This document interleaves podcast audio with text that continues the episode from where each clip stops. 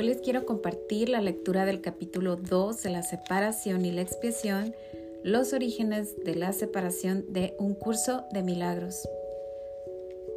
No pretendo con esta lectura hacer ninguna traducción, explicación o, o cualquier tipo de comentarios durante la lectura porque esta lectura lo que busca es que tú conectes, conectes precisamente con la energía de los milagros, el milagro de conectar con tu yo superior, con el Espíritu Santo, con el creador de todo lo que es, con tus guías. Y es por eso que solamente quiero, quisiera a través de esta lectura que escucharas sus voces y no la mía. Estas lecturas pueden resultar un poco complicadas, un poco elaboradas, y es precisamente esta parte la que es maravillosa, que aunque parezca que no estamos comprendiendo, que nuestro espíritu, nuestro a nivel inconsciente, sí estamos recibiendo esta, esta información. Te invito a acompañarme en esta lectura que dice lo siguiente. La capacidad de extenderse es un aspecto fundamental de Dios, que Él dio a su Hijo. En la creación, Dios extendió a sí mismo, a sus creaciones y les infundió la misma amorosa voluntad de crear que Él posee. No solo fuiste plenamente creado, sino que fuiste creado perfecto. No existe vacuidad en ti. Debido a la semejanza que guardas con tu Creador, eres también creativo. Ningún hijo de Dios puede perder esa facultad, ya que es inherente a lo que Él es, pero puede usarla de forma inadecuada al proyectar. El uso inadecuado de la extensión, la proyección, tiene lugar cuando crees que existe en ti alguna carencia o vacuidad y que puedes suplirla con tus propias ideas en lugar de con la verdad.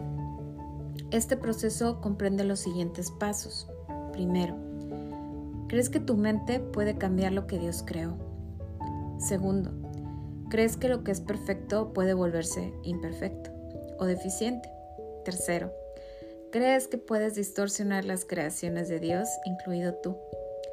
Cuarto, ¿crees que puedes ser tu propio creador y que estás a cargo de la dirección de tu propia creación? Estas distorsiones relacionadas entre sí son un fiel reflejo de lo que realmente ocurrió en la separación o desvío hacia el miedo. Nada de eso existía antes de la separación ni existe realmente ahora. Todo lo que Dios creó es semejante a Él. La extensión tal como Dios la emprendió es similar al resplandor interior que los hijos del Padre han heredado de Él.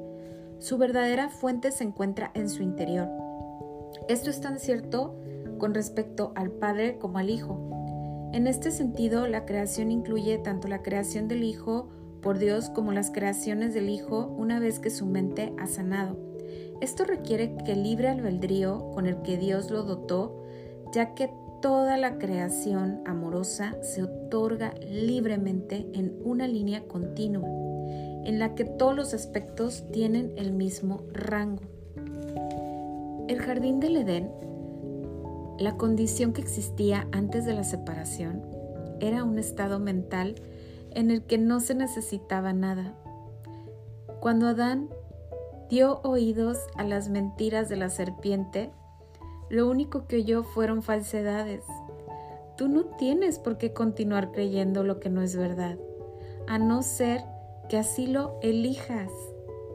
Todo ello puede literalmente desaparecer en un abrir y cerrar de ojos, porque no es más que una percepción falsa. Lo que se ve en sueños parece ser muy real. Lo que es más, en la Biblia se menciona que sobre Adán se abatió un profundo sueño, mas no se hace referencia en ninguna parte a que haya él despertado. El mundo no ha experimentado todavía ningún despertar o renacimiento completo. Un renacer así es imposible.